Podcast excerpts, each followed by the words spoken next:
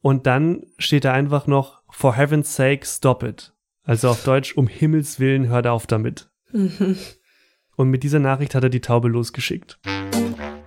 Hohe Tiere und wo sie geblieben sind.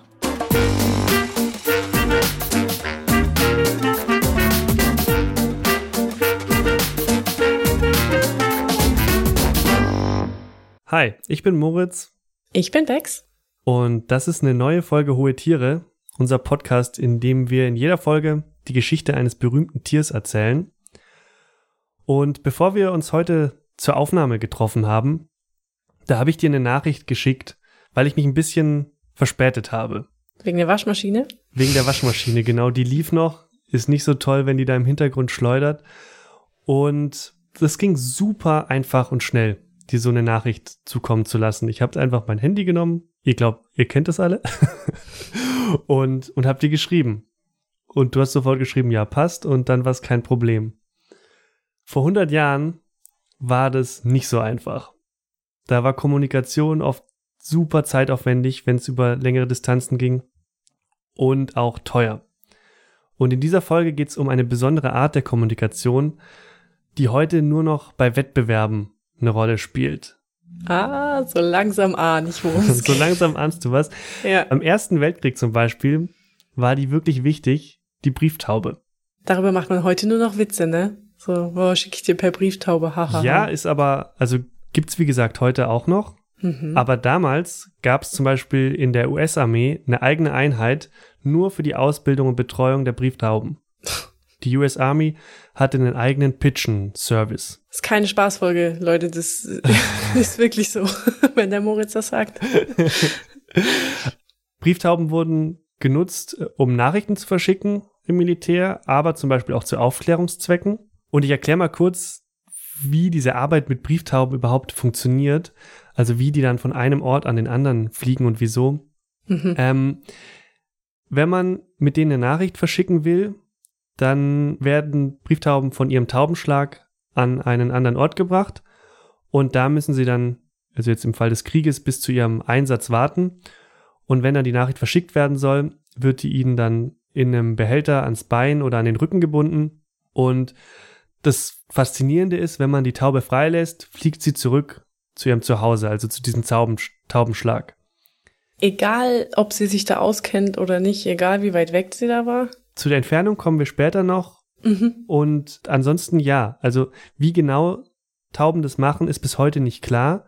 Vermutlich können sie sich so am Stand der Sonne und der Sterne zum Beispiel orientieren und am Magnetfeld der Erde. Mhm.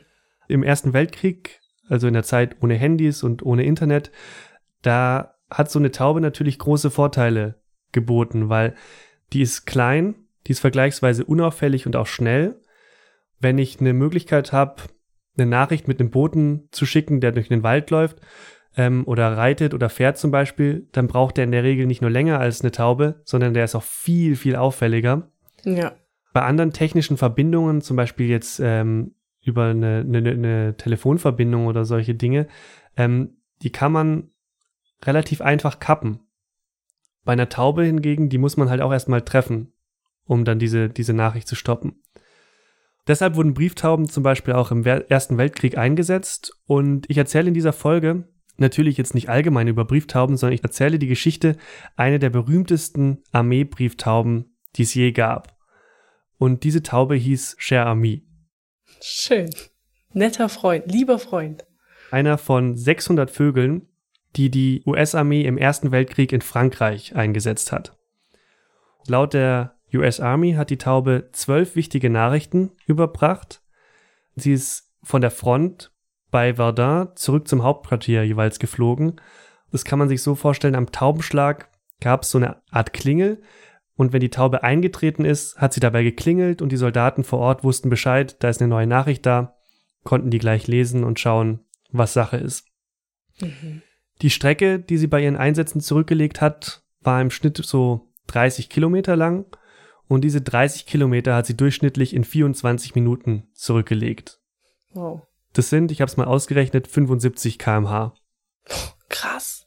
Wenn man jetzt überlegt, das gleiche macht ein Bo Bote, der sich da auf, auf schlechtem Gelände durch den Wald vorpirscht, der ist natürlich viel langsamer. Ja. Ähm, es geht aber noch schneller und auch weiter. Ähm, Brieftauben können hunderte Kilometer weit fliegen und sie können dabei bis zu 120 km/h schnell werden. Ganz kurz, sind Brieftauben so diese normalen Tauben, die man auch so in der Stadt sieht, oder ist es eine spezielle Art? Also die Brieftauben sind ähm, Haustauben, das heißt, die sind äh, domestiziert, die sind wirklich sehr nah verwandt zu den Stadttauben, die wir kennen. Ähm, wir werden aber auch noch auf diese Unterscheidung dann später zurückkommen. Mhm. Gerade waren wir ja bei der Geschwindigkeit Cher Army ist ja nicht einfach so geflogen, sondern über einem Kriegsgebiet. Bekannt ist sie vor allem für ihren letzten Flug am 4. Oktober 1918. Bevor wir zu dem Flug kommen, an dem man dann auch erkennt, warum diese Taube so berühmt geworden ist, Mhm. ähm, schauen wir uns die Situation vor Ort damals an. Ende September 1918 begann die sogenannte Mars-Argonnen-Offensive bei Verdun. Amerikanische und französische Truppen hatten das Ziel, die Deutschen dort zurückzudrängen. Bei dieser Offensive hat Anfang Oktober eine Gruppe amerikanischer Soldaten besonders energisch angegriffen, also die sind weit in den Bereich der Deutschen vorgedrungen, und zwar weiter als die Gruppen links und rechts von ihnen. Mhm. Und ich nehme an, dass du genauso wenig wie ich über Militärstrategie Bescheid weißt. Zero. Zero, gut. Aber vielleicht kannst du dir trotzdem denken, zu welchem Problem so ein weiter Vorstoß einer einzelnen Gruppe führen kann. Wird eingekesselt irgendwann? Die sind abgeschnitten worden vom Rest der Truppen. Das Mhm. heißt, sie konnten nicht mehr nach vorne, sie konnten nicht mehr zurück, sie konnten nirgendwo mehr hin. Diese Gruppe von US-Soldaten wurde als Lost Battalion bekannt. Die waren jetzt nicht wirklich lost im Sinne von verschollen oder verloren gegangen. Also die wussten selbst genau, wo sie sind. Und die Ähm, wollten da auch hin. Die wollten Das da auch hin. Ähm, soweit ich es jetzt weiß, war es auch so, dass auch die anderen, also auch die links und rechts von ihnen, die hätten auf die gleiche Höhe vorstoßen sollen. Aber die sind entweder nicht so weit gekommen oder auch wieder zurückgedrängt worden. Die sollten da bei dieser Offensive sich nicht zurückdrängen lassen, aber die anderen haben das halt teilweise zugelassen und diese, diese Gruppe nicht. Das heißt, die waren da, ähm, wo sie sein sollten, aber sie waren dann auf sich alleine gestellt und zwar in den Kämpfen für mehrere Tage. Mhm. Die waren da auf einem Hügel und wurden dort dann von den Deutschen angegriffen. Die deutschen Truppen waren aber nicht das einzige Problem, das sie hatten.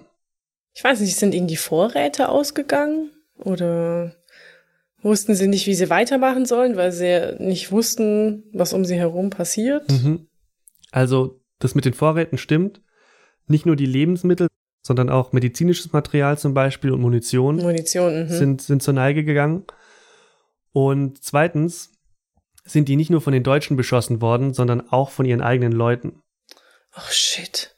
Die Artillerie wollte ihre Leute da an der Front schützen, hat aber auf den Teil des Hügels geschossen, auf dem die US-Soldaten ausgehaut haben. Hm. Das heißt, obwohl die wussten, wo sie sich befinden, die Artillerie wusste es offenbar nicht. Okay. Und in dieser auswegslosen Situation äh, hat die Gruppe versucht, wieder Kontakt zu anderen Teilen der Armee herzustellen. Die sind angeführt worden von Major Charles Whittlesey und der hat Boten losgeschickt, die aber nie zurückgekommen sind. Dann wurden offenbar auch zwei Brieftauben losgeschickt und auch das ohne Erfolg, also vermutlich sind beide diese Tauben abgeschossen worden. Am Ende war dann noch eine Taube übrig und das war Cher Ami. Hatte die damals schon den Namen oder hat sie den erst bekommen, nachdem sie so berühmt geworden ist? Die hatte den Namen damals schon. Okay. Whittlesey hat dann diese letzte Taube mit einer Nachricht losschicken lassen. Der Text war ganz kurz. Er hat zum einen beschrieben, wo genau an dem Hügel sie sich da gerade befinden. Er hat geschrieben, dass sie von der eigenen Artillerie beschossen werden. Und dann steht da einfach noch, for heaven's sake, stop it.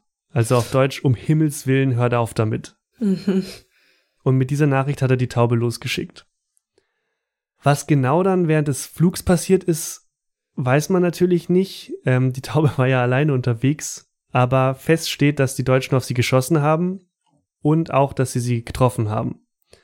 Ähm, das Bein des Vogels wurde zerschossen, ihre. Brust wurde auch getroffen und in einigen Quellen steht außerdem, dass sie ein Auge verloren hat. Hm, jetzt ist so ein Taubenauge echt klein und naja, vielleicht durch einen Splitter oder ich weiß es nicht. Aber krass, dass sie weitergeflogen ist. Das ist genau der Punkt. Cher Ami ist weitergeflogen, hat 40 Kilometer zurückgelegt in knapp 25 Minuten und hat die Nachricht überbracht. Mhm. Die Amerikaner haben dann aufgehört, auf die eigenen Leute zu schießen und ähm, jetzt ist so ein bisschen eine, ich, ich sag mal eine unklare Stelle, weil in den Berichten vom Smiths, vom Smithsonian Museum, das war okay, oder? Das war sehr gut. Museum. In den Berichten vom Smithsonian Museum oder vom US-Militär liest sich das nämlich so, als wäre das dann vor allem der Verdienst der Taube gewesen. Der Autor Robert Laplander, der sehr viel zu dem Thema recherchiert hat, geht aber davon aus, dass die US-Armee ihren Fehler schon kurz davor erkannt hat. Also, dass sie dieses Friendly Fire schon eingestellt hatten, als die Taube dann mit der Nachricht ankam. Ja. Das wird in den anderen Quellen, die ich gefunden habe, nicht so dargestellt. Und teilweise ist es auch so, dass dieser kausale Zusammenhang einfach, da wird nicht so genau drauf eingegangen. Da steht dann, dass die Taube ankam und dass der Beschuss geendet hat, aber nicht, dass er geendet hat, weil die Taube ankam. Ich meine, die Leistung der Taube schmälert es ja nicht, dass sie da verletzt noch hingeflogen ist. Das ist genau. Ja trotzdem krass. Genau. Auf der offiziellen Website der US Army steht, als die Nachricht von Cher Ami erhalten wurde, wurden die Überlebenden befreit und in Sicherheit gebracht. Das ist alles ein bisschen vage und äh, liest sich als so, als wären die direkt befreit worden. Das hat aber noch eine Weile gedauert. Ähm, und Laplander sagt, dass diese Geschichte der Taube, die fast 200 Menschen gerettet hat, eine gute Geschichte ist, aber eben nicht die Geschichte, die da genau passiert ist, so wie sie erzählt wird. Fest steht zum einen, dass einige Tage später die Überlebenden dann zurück könnten zu ihren eigenen Leuten. 194 Soldaten haben diese Situation zwischen den Fronten überlebt. Von 500. Von mehr als 500. Mhm. Fest steht auch, dass diese Geschichte der heldenhafte Taube, heldenhaften Taube danach in den Erzählungen dominiert hat. Das Smithsonian schreibt, dass die Taube danach für ihren heldenhaften Dienst mit dem französischen Croix de Guerre ausgezeichnet wurde. Das ist ein Kriegskreuz, Kriegskreuz genau. Das konnte auch an Ausländer, was die Taube ja war, verliehen werden. und sie taucht dadurch in einer Liste auf mit französischen Militärs, also mit Kampffliegern und mit Ingenieuren zum Beispiel aus dem Krieg. In der Kampfflieger und direkt danach Cherami. Und daran sieht man schon, also was die Taube ähm, getan hat, wurde auf jeden Fall im, im Militär auch selbst sehr hoch angesehen und sehr hoch bewertet. Unabhängig davon, ob jetzt ihre Wirkung wirklich so groß war, wie jetzt später oder heute erzählt wird oder nicht. Mhm. Durch die schweren Verletzungen war der Einsatz für Cher Ami aber natürlich zu Ende damit. Die Taube wurde zurück in die USA gebracht und ist dort dann am 13. Juni 1919 an den Folgen ihrer Kriegsverwundung gestorben. Also knapp ein halbes Jahr nach ihrem letzten Einsatz. Mhm. 1931 wurde sie in die Racing Pigeon Hall of Fame eingeführt. Also die Hall of Fame für Brieftauben. Die gibt's. die gibt's. Und sie hat auch noch weitere Auszeichnungen als Anerkennung für die Dienste im Ersten Weltkrieg bekommen. Ihr Körper ist dann ausgestopft worden. Dieses Ausstopfen von berühmten Tieren, das, damit hat's irgendwas auf sich. In, in jeder unserer Folgen spielt's die eine oder andere Rolle. Mhm. Ähm, laut der Schriftstellerin Kathleen Rooney und auch laut Robert Laplander wurde dabei entdeckt, dass es sich nicht um eine männliche Taube handelt, davon war man bei der US-Armee anscheinend die ganze Zeit ausgegangen, sondern um eine weibliche. Rooney hat dann einen Roman über die Taube und Major Whittlesey geschrieben und dafür viel zu den historischen Ereignissen recherchiert. Die Taube wird aber heute in der Regel als he bezeichnet, also als männlich. Mhm. In der Antwort auf einen Nutzerkommentar auf der Website des National Museum of American History, da steht, dass das Geschlecht der Taube 2021 untersucht werden soll. Ähm, das Museum bezeichnet sie nämlich bisher als männlich. Ob das jetzt in dem Jahr schon passiert ist, weiß ich aber nicht. Über Cher Ami gibt's einige Bücher. Außerdem gab es dann den Film The Lost Battalion aus dem Jahr 2001. Da kommt Cher Ami auch drin vor, auch wenn sie da nicht die, die Hauptrolle spielt. Das wäre vielleicht ein bisschen viel. bisschen viel, ja. Da wird, da wird diese Situation ähm, auf diesem Hügel eindrücklich dargestellt, wobei da auch wieder so die Meinungen auseinandergehen. Die einen meinen, das ist eine sehr historisch orientierte Darstellung. Ist aber natürlich auch so wie bei vermutlich allen Darstellungen im, im Film von Kriegen, dass man da einfach überhaupt nicht rankommt an das, was da wirklich passiert ist. Das war die Geschichte von Cher Ami. Die war aber nicht, oder er, wir wissen es nicht, die einzige Brieftaube, ähm, die dann später als Heldin oder Held gefeiert und geehrt wurde. Dazu habe ich noch eine Frage. Ja. Hatte die Gegenseite auch Brieftauben? Hatten die Deutschen auch Brief War das normal im Krieg oder war das so eine ausgefuchste Taktik, die die USA sich ausgedacht hat? Also das war wirklich was, was jetzt nicht nur speziell die Amerikaner gemacht haben, sondern dass viele Länder hatten über einen mhm. kürzeren oder längeren Zeitraum so eine Brieftaubenabteilung. In der Schweiz war es zum Beispiel so, dass dieser Brieftaubendienst ähm, der Schweizer Armee bis 1995 im Einsatz war. Die hatten die, also da waren die in den meisten Ländern kein Thema mehr. Mhm. Die Schweizer haben das ein bisschen länger durchgezogen. Ja, wie mit dem Frauenwahlrecht. Unter anderem, ja. Die haben da so ein paar Relikte noch mhm. versuchst, ins 21. Jahrhundert mitzuhieven und dann aber nicht geschafft. Ähm, no offense an all unsere Zuhörer aus der Schweiz, weil ich weiß nicht, ob wir Zuhörerinnen und Zuhörer aus der Schweiz haben, aber die können dann vermutlich nichts dafür. Die sind, die sind vermutlich nicht schuld daran. Nein. Ähm, jedenfalls, wie gesagt, es war auch nicht so, dass Cher Ami die einzige Brieftauge war, die dann später geehrt wurde. Und zu den berühmten Brieftauben zählt zum Beispiel auch G.I. Joe. Das war auch eine Brieftaube in der US-Armee. Ich dachte, das wären diese Actionfiguren. ja, und eine Taube. Und ihre Geschichte hat auch Ähnlichkeiten zu der von Cher Ami. Am 18. Oktober 1943, also wir sind jetzt im Zweiten Weltkrieg, mhm. haben die Alliierten nämlich das Dorf Calvi Vecchia befreit. Ich hoffe, das spricht man so aus. Und zwar früher als erwartet. Und das war ein Problem, weil sie mit stärkeren Widerständen gerechnet hatten und deswegen davor geplant war, Luftangriffe hinzuzuziehen, um die Deutschen zu schwächen. Da waren aber gar keine gegnerischen Truppen mehr und die Soldaten, die dann dort vor Ort waren, haben es nicht geschafft, mit ihren Verbündeten Kontakt aufzunehmen. Das heißt, die saßen da und die wussten, wenn sie jetzt die anderen nicht mehr erreichen, dann werden sie bald von den eigenen Leuten bombardiert. Schon wieder sowas. Genau, also wirklich so eine ähnliche Situation. Mhm. Und G.I. Joe hat dann in 20 Minuten 20 Meilen zurückgelegt und die Nachricht überbracht. Und er ist auch gerade rechtzeitig eingetroffen, damit der Start der Bomber dann abgesagt werden konnte.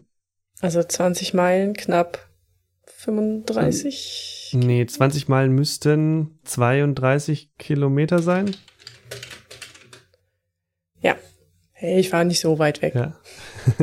Und mit dem Flug hat er vermutlich das Leben von mindestens 100 Soldaten der Alliierten und natürlich auch das von Zivilistinnen und Zivilisten, die da gelebt haben, gerettet. Mhm. Eine andere berühmte Brieftaube war Winky. Winky war an Bord von einem Flugzeug, das im Zweiten Weltkrieg in die Nordsee gestürzt ist. Und die wurde dann losgeschickt, um den Ort dieses Flugzeugs zu übermitteln. Mhm. Das Funkgerät war da ausgefallen oder hat zumindest nicht mehr richtig funktioniert. Und bei schlechtem Wetter ist Winky dann knapp 193 Kilometer weit geflogen und hat die Nachricht überbracht, sodass dann 193 die. Ja, 193 Kilometer. Und die Vier-Mann-Crew konnte dann gerettet werden. Mhm. In Deutschland ähm, gab es zwar im Militär nicht so lange Brieftauben, aber es gibt Brieftauben auch heute noch. Und laut dem Verband deutscher Brieftaubenzüchter sind es über 30.000 Züchterinnen und Züchter in Deutschland. Okay. Der Verband wurde schon 19, nee, 1884 gegründet, also noch deutlich vor dem Ersten Weltkrieg.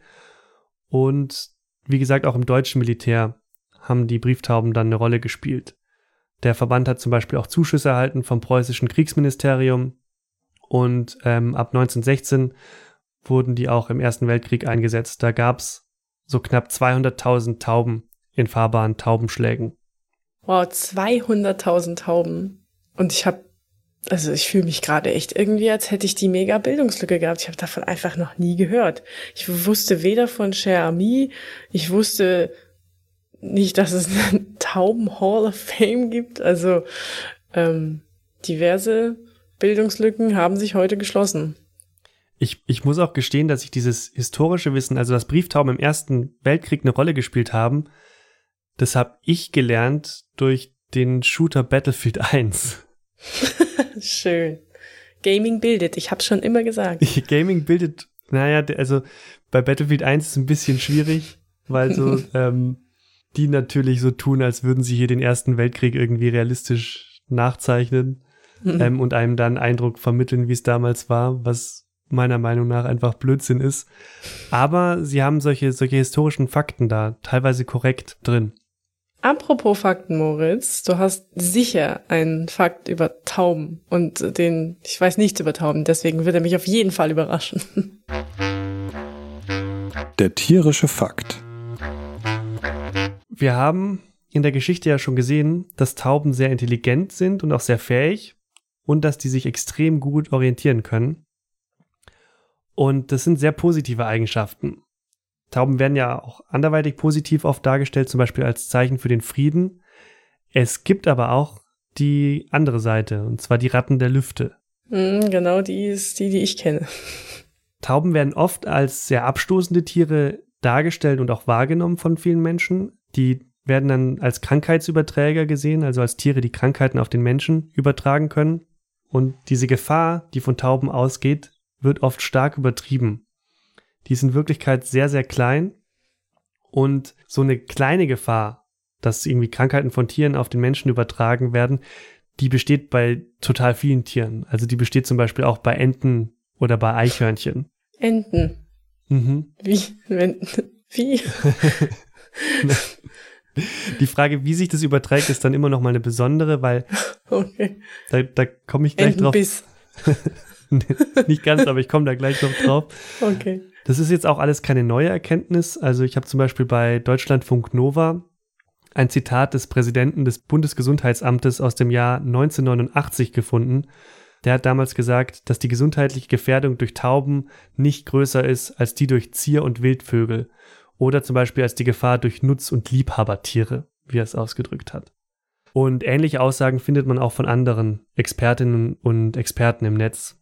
In der Regel ist es so, wenn eine Taube ein anderes Lebewesen mit einer Krankheit ansteckt, dann handelt es sich um eine andere Taube. Und es gilt einfach wie bei allen Tieren, zum Beispiel auch wie bei Enten und Eichhörnchen, dass man einfach auf so eine gewisse Hygiene achten sollte. Also wenn man Kontakt zu einer Taube hat, dann sollte man sich einfach danach die Hände waschen. Man sollte das Tier nicht küssen oder zum Beispiel aus demselben Wasser trinken wie das Tier. Und das sind jetzt alles Sachen, die den meisten Leuten nicht besonders schwer fallen dürften, nehme ich an. Oh, jetzt kann ich keine Enten mehr küssen, oder was? genau. Aber das sind auch, glaube ich, also diese Beispiele zeigen ja nochmal, dass diese Gefahr wirklich sehr gering ist, weil in diese Situation kommt man halt in der Regel nicht. Mir zumindest ist das noch nicht passiert. Nee, also entgegen meiner vorherigen Aussage küsse ich keine Enten. ich ziehe die Aussage zurück. Ja, das war die Geschichte von Cher Ami und die der gar nicht so gefährlichen, für uns gefährlichen Tauben. Ja, richtig spannende Folge. Also für mich, ich hoffe für euch auch, liebe Hörerinnen und Hörer, aber vielen Dank, Moritz, für die Geschichte Sehr und den gerne. Fakt. Damit sind wir am Ende unserer aktuellen Folge Hohe Tiere. Wir hören uns hoffentlich in zwei Wochen wieder. Vielen Dank, dass ihr dabei wart. Wenn es euch gefallen hat, dann empfehlt uns doch gerne weiter, euren Freunden, Bekannten, alle, die sich für Tiere und Podcasts interessieren. Und folgt uns auf Twitter und Instagram. Dort heißen wir @penguinpod. Auch über Bewertungen freuen wir uns sehr. Das geht zum Beispiel auf Apple Podcasts. Falls ihr ein Tier habt, über das wir unbedingt mal sprechen müssen bei Hohe Tiere, dann schickt uns euren Vorschlag per Mail an mail@penguinpod.de. Das war's von uns. Wir freuen uns, wenn ihr beim nächsten Mal wieder dabei seid. Tschüss. Ciao.